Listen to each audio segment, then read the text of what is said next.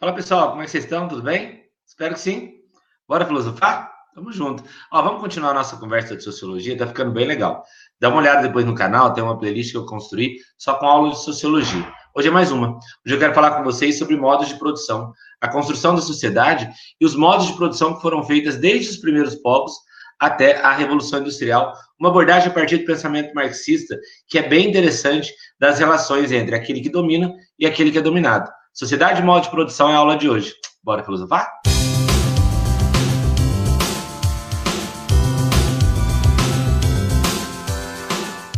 Então, então é, eu intitulo essa aula como Sociedades e Modos de Produção. Por que está no plural sociedades? Porque eu quero que vocês compreendam que ao longo da história nós tivemos vários grupos sociais: os nômades os asiáticos, os greco-romanos, os feudais e os capitalistas. E em cada uma dessas sociedades, houve um modo de produção onde havia quem dominava e quem era dominado. Por isso que a ideia de sociedades aqui está no plural. Mas o primeiro ponto que eu quero trabalhar com vocês é definir o que são modos de produção. Para Marx, modo de produção é a força transformadora da sociedade. Marx conclui, gente, que toda a história da humanidade é constituída por uma por, pelos seus modos de produção. O, o, os modos de produção eles vão definir a forma da organização daquela sociedade. Então, de um lado está quem domina o fogo. Do outro lado está aqueles que são dominados por aqueles que dominam o fogo. De um lado está o faraó. Do outro lado está o escravo. De um lado está o senhor feudal. Do outro lado está o vassalo. De um lado está o burguês. Do outro lado está o proletário. Pro, pro, proletário. Travou minha língua. Então, toda a sociedade se divide dessa maneira. Você tem o dominante e o dominado. E, e os modos de produção vão definir a organização dessa sociedade. Tanto de maneira material quanto de maneira simbólica. Como assim maneira simbólica? Os elementos, as ideologias que constituem aquele grupo ou aquele grupo. Como assim maneira material? O capital, o dinheiro. Entendam comigo uma coisa. A sociedade ela é assim. Ao criticar a sociedade, Marx está dizendo, olha, ela não é igual. Nós não vivemos uma sociedade justa e igualitária. Essa sociedade ela vai acontecer quando houver a revolução do proletariado e a gente é, superar esses modos de produção, surgir uma nova sociedade comunista. Enquanto essa sociedade comunista não é atingida, a gente tem um estágio intermediário, que é o socialismo. Mas isso só vai acontecer quando nós destituirmos os modos de produção. Todo mundo vai ser igual. Uma sociedade planificada, uma sociedade igualitária. Marx fala, olha, o grande problema da história da humanidade até hoje é que essas estruturas elas se mantêm é, desiguais. A sociedade é organizada assim. Você tem o, o, gente, você vai num condomínio assim. Você vai num, num, num condomínio de classe média alta. Então tem lá o elevador social e o elevador de serviço. Ali você já tem um modo de produção. O empregado ele pega o elevador de serviço. Ele não vai pegar o elevador social. Você vai numa empresa, já está delimitado. Então, esse espaço é o espaço da diretoria. Esse espaço é o espaço da produção. Então, existe esse simbolismo que define essa, essa sociedade. Que, na visão marxista, a gente pode analisar três aspectos importantes. Primeiro, como há a interação entre os indivíduos? Como é que a força produtiva interage com a relação de produção? Gigi, o que é força produtiva? É o trabalhador, é o cara que é dominado. Essa é a força produtiva. É o cara que produz. Quem é a relação de produção? A relação de produção é aquele que controla a força produtiva. Então, como como é a interação entre burguês e proletário. entre cidadão e escravo na Grécia Antiga, entre faraó e escravo na, a, na, nos primeiros povos. Como é que é essa interação? Bom, cada um no seu quadrado. Então você tem uma desigualdade aí. Como é que é essa relação de disputa de poder?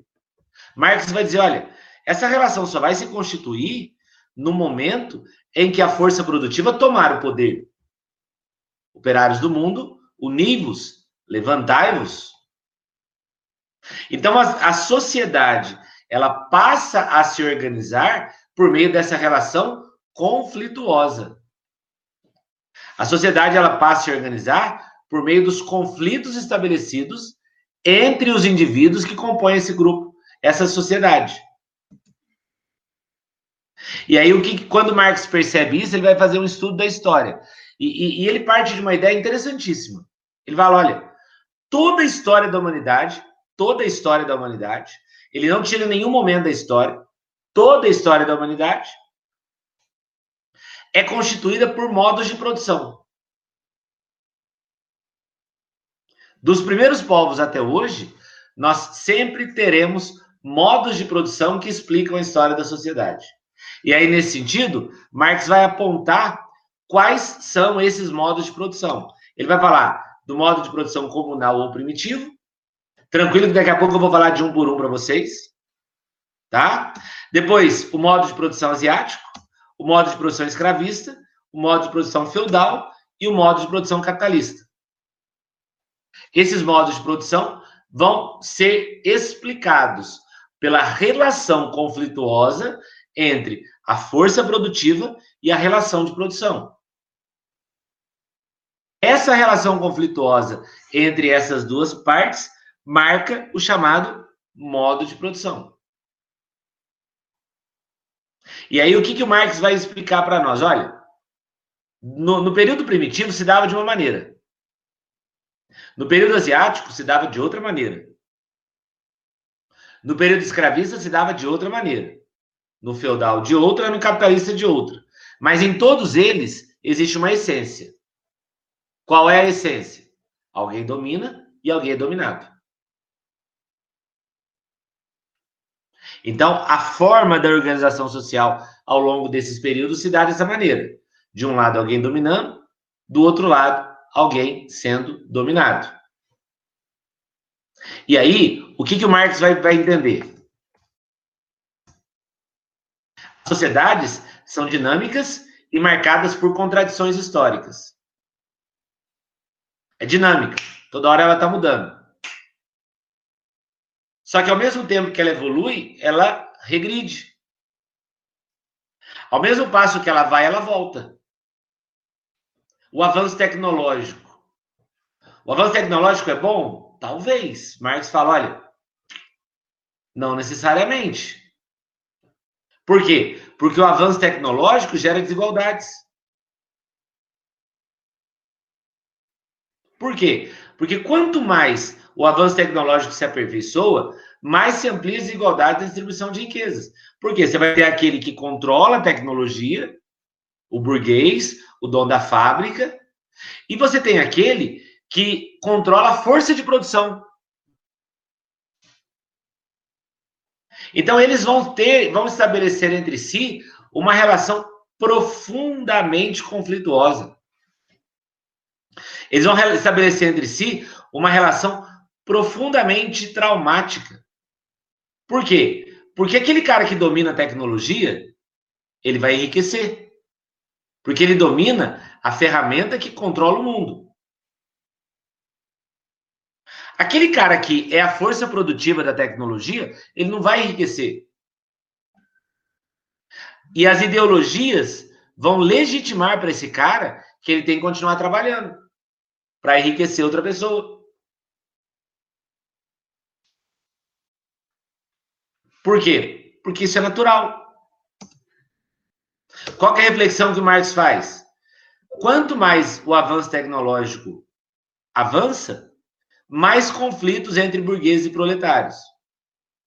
Por dois motivos. Primeiro, porque a burguesia domina os meios de produção. E o proletário, ele disputa a força de trabalho.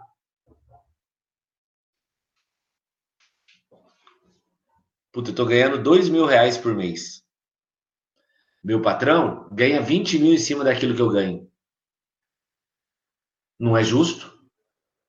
Vou chegar e pedir um aumento de salário. Aí no meio do caminho eu penso assim, puta, e se ele não quiser me dar um aumento e mandar embora? Tem quem ganhe mil para fazer o que eu faço. Então vou ficar quieto. Olha aí, as ideologias legitimando essa, essas desigualdades. E o Marx está falando, olha, isso não é uma, uma questão exclusivamente da sociedade pós-industrial. Não. Isso acontece desde que o fogo foi descoberto. Desde a descoberta do fogo, nós temos essa cultura. Desde a descoberta do fogo, nós temos essa realidade. Onde, de um lado, alguém controla os meios de produção, alguém controla a tecnologia, alguém controlou a descoberta do fogo. Do outro lado, você tem aquelas pessoas que vão trabalhar e vão aceitar essa condição de trabalho, a menos que elas se levantem e façam uma revolução. E é o que, que Marx conclui com a gente nessa primeira parte da aula. É necessário perceber de que maneira ah, esse universo chamado, chamado sociedade é, surgiu.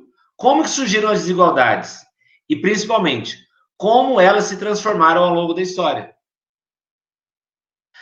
Marx está no século XIX e ele está perguntando: olha, essas desigualdades são de agora? Ou não? Ou será que ela sempre existiu? E se ela sempre existiu, como é que ela se transformou? E aí ele conclui: a história se explica através dos modos de produção. E aí, a partir da segunda parte da aula, a gente vai entender cada um desses modos de produção. E entendendo cada um desses modos de produção, a gente vai responder essas duas questões do Marx. Como as desigualdades surgiram e como elas se transformaram ao longo da história. Aí. Então, o Marx, depois de ter feito todo esse diagnóstico com a gente, ele vai apresentar cada um dos modos de produção que se constituíram na sociedade ao longo da história.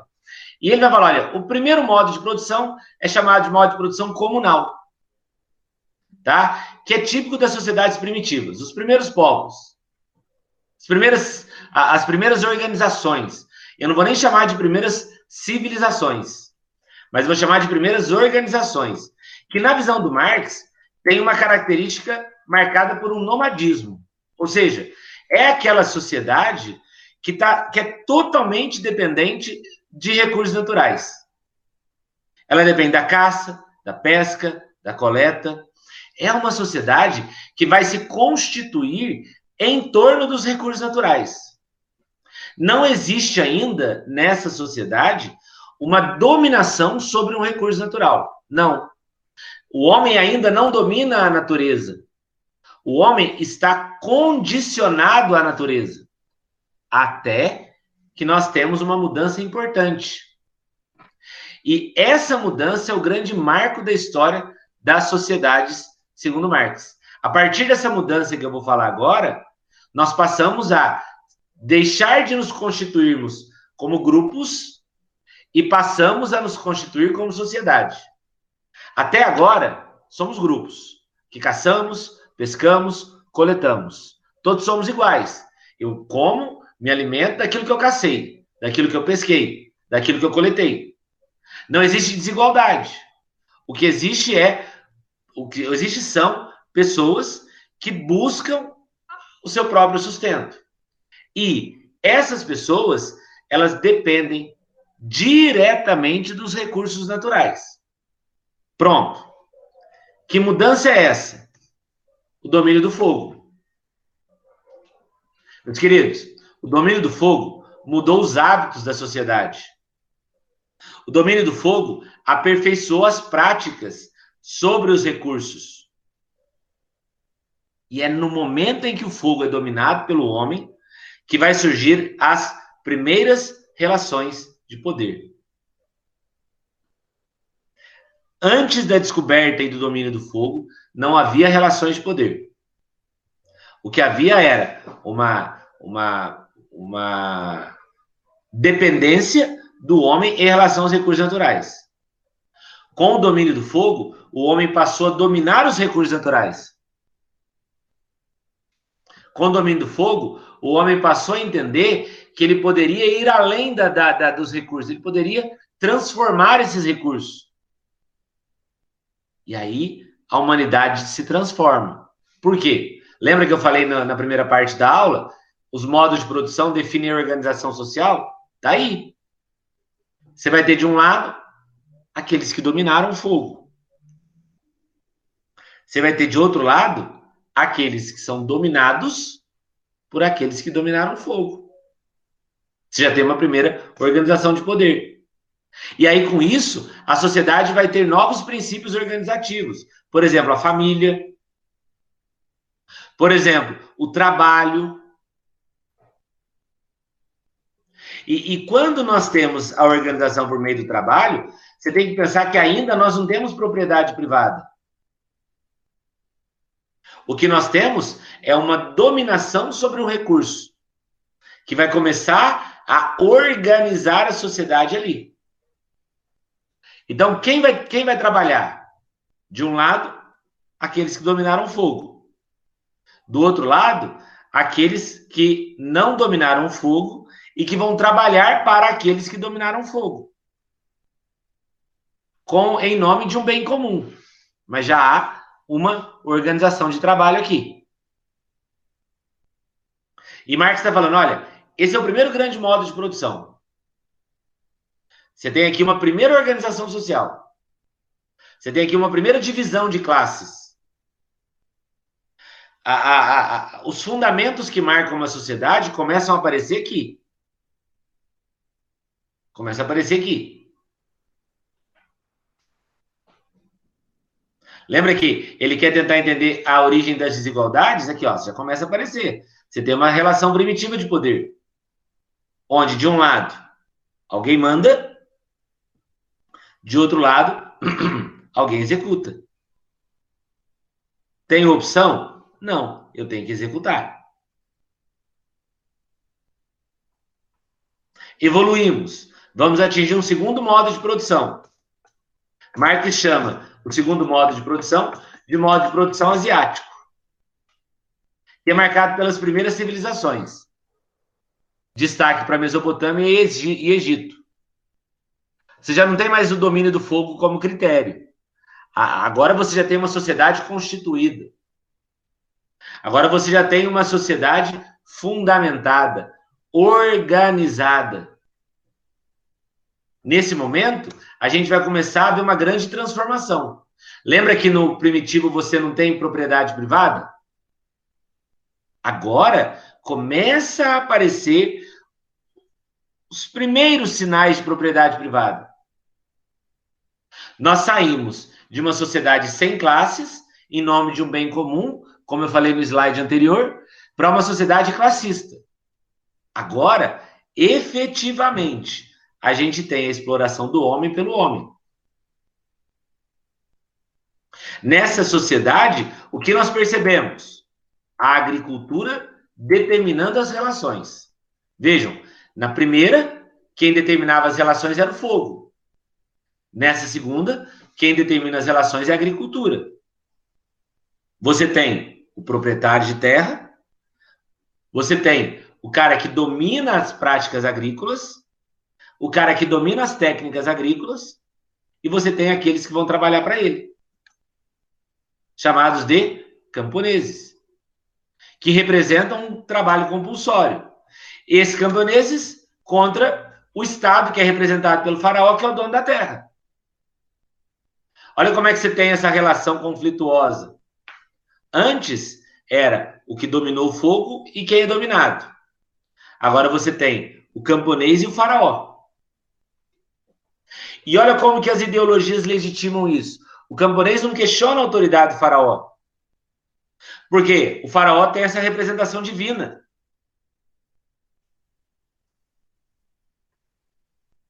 E a partir do faraó, outras classes vão começando a aparecer com poder sobre os camponeses. Aí você tem a figura dos nobres, você tem a figura dos sacerdotes. Então você percebe claramente uma relação de novo entre explorados e exploradores. É mais uma relação entre explorados e exploradores. É mais um momento em que ambos estabelecem essa relação conflituosa. Percebam comigo que essa dinâmica, ela cada vez mais aumenta as desigualdades sociais. Como na primeira parte da aula o nosso foco era tentar entender essas desigualdades, agora a gente começa a perceber.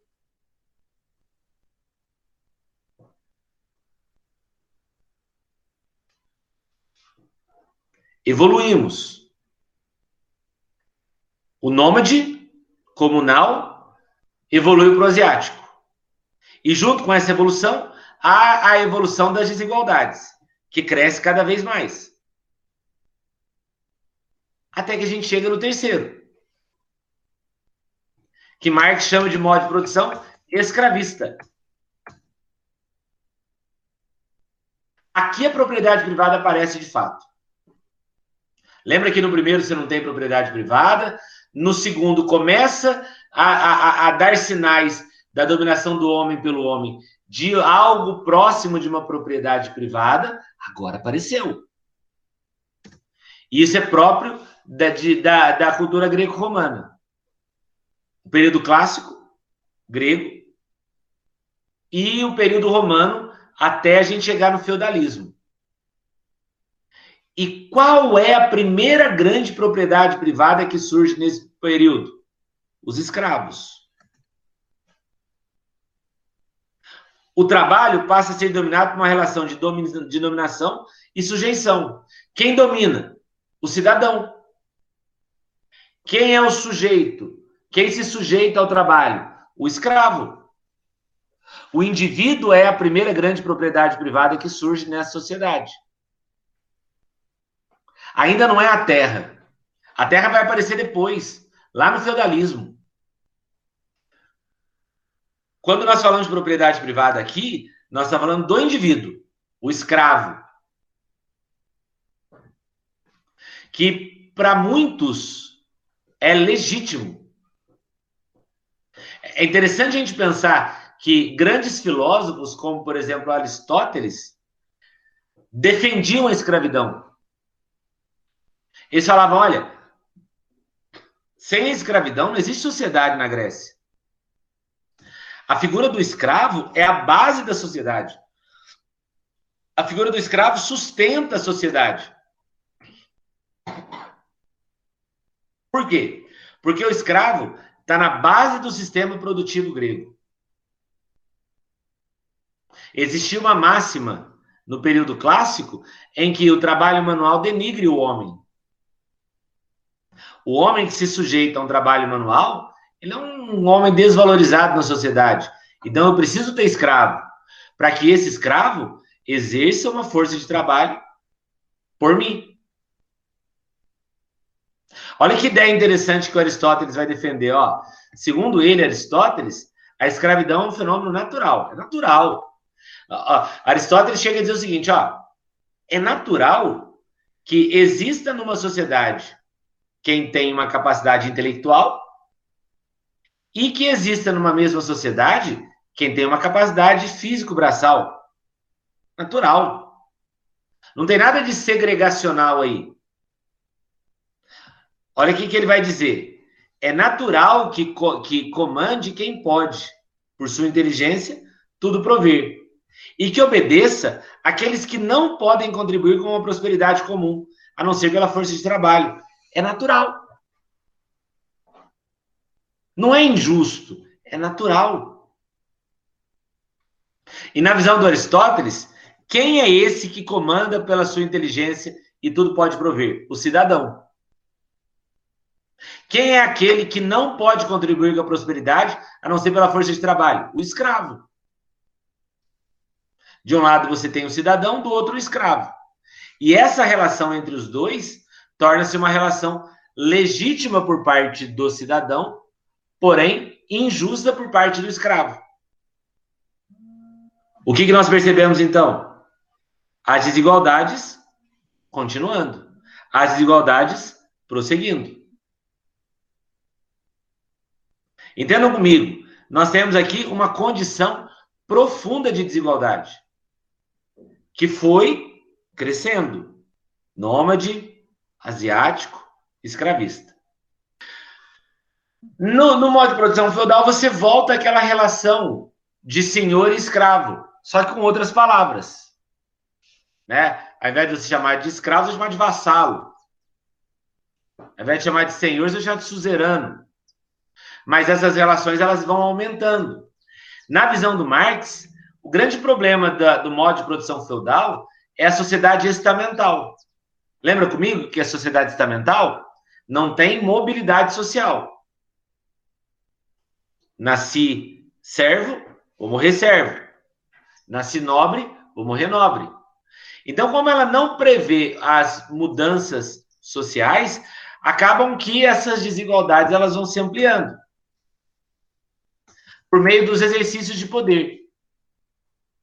A igreja, que vai manipular as ideias, vai construir discursos, ah, desculpa, vai construir discursos.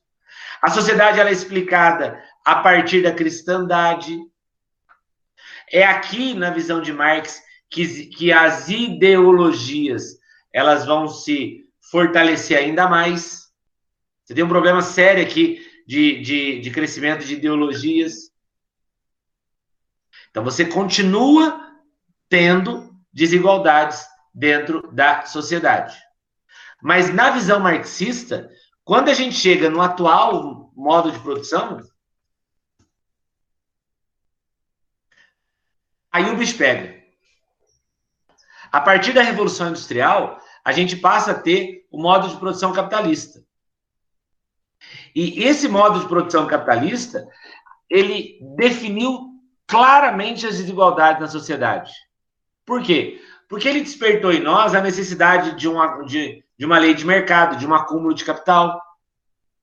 Gente, o proletário, ele vai conseguir acumular capital? Não vai. O proletário, ele trabalha 10, 12, 14, 16 horas por dia. Ele não tem tempo. É, existe uma frase que às vezes eu ouço de algumas pessoas, né? A gente que trabalha não tem tempo para ganhar dinheiro. Na essência, essa frase é uma crítica marxista ao capitalismo. Por quê? Porque a força de trabalho só trabalha, ele não ganha dinheiro. O abismo entre as duas partes fica cada vez maior. Segundo Marx, é, a, a, o modo de vida capitalista, né, a, o modo de produção capitalista, tem como tendência tornar tudo mercadoria, o que gera uma alienação. Eu vou trabalhar. O meu trabalho gera uma riqueza que não é para mim. E aquele que fica rico à custa do meu trabalho, ele não valoriza o meu trabalho. Se não for eu, vai ser outro. Então a relação entre burguês e proletário torna-se uma relação profundamente conflituosa. O que gera uma alienação. E para a gente fechar, Marx fala de três tipos de alienação que o modo de produção capitalista gera. A primeira, ele vai chamar de reificação. Res, coisa. Reificação é a ideia do homem-coisa. Marx vai falar: olha, no modo de vida capitalista, no modo de produção capitalista, não existe relação entre quem produz e quem consome. Provavelmente, alguém que trabalha na Apple produzindo acabamento de iPhone não tem grana para ter um iPhone. O peão que trabalha na, na Mitsubishi, o operário que trabalha na montagem de uma, de uma moto Mitsubishi, não tem grana para ter uma moto Mitsubishi. Isso é reificação. Isso é a ideia do homem coisa. Quem produz não consegue ter aquilo que ele produziu.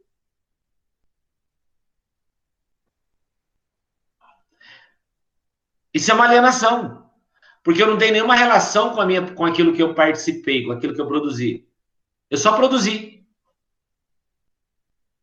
Depois, uma outra alienação é o que Marx chama de fetichismo. Então, eu vou trabalhar para eu poder ter aquilo que nem sempre eu posso ter. Então, é, eu trabalho, eu tenho o direito de ter as coisas. Isso é fetiche. Porque essa cultura consumista gera uma, um vazio existencial no trabalhador. Eu vou trabalhar, trabalhar, trabalhar, trabalhar, trabalhar para eu ter, para eu ter, para eu ter, para eu ter, para eu ter, não para eu ser. O trabalhador ele não se realiza naquilo que ele é, ele se realiza naquilo que ele tem. O trabalho é o lugar da realização dele por aquilo que ele passa a ter por meio do próprio trabalho. Marx chama isso de fetiche. E o modo de produção capitalista gera uma terceira alienação, que Marx chama de mais-valia. Eu, como professor, ganho X. Mas o meu patrão ganha 50 vezes X aquilo que ele pagou para mim. Então alguém se apropriou do meu trabalho. Esse alguém não sou eu. Eu estou contente com o X que eu ganho, mas tem alguém ganhando 50 vezes X a partir daquilo que eu produzi. Isso é a mais-valia. Segundo Marx, o modo de produção capitalista gerou uma profunda alienação. E a forma de superar essa alienação é por meio da revolução. Portanto, proletários do mundo, univos. Tomemos as armas e vamos superar o capitalismo. Então é isso aí, pessoal. Na primeira parte da aula, a gente construiu toda a visão marxista sobre o que é modo de produção. Na segunda parte, entendemos cada um dos modos de produção que ele vai propor na sociedade. Espero ter ficado claro para vocês. Uh, e até a próxima aula. Estamos fazendo um caminho legal de sociologia, né? Então, bora sociologiar.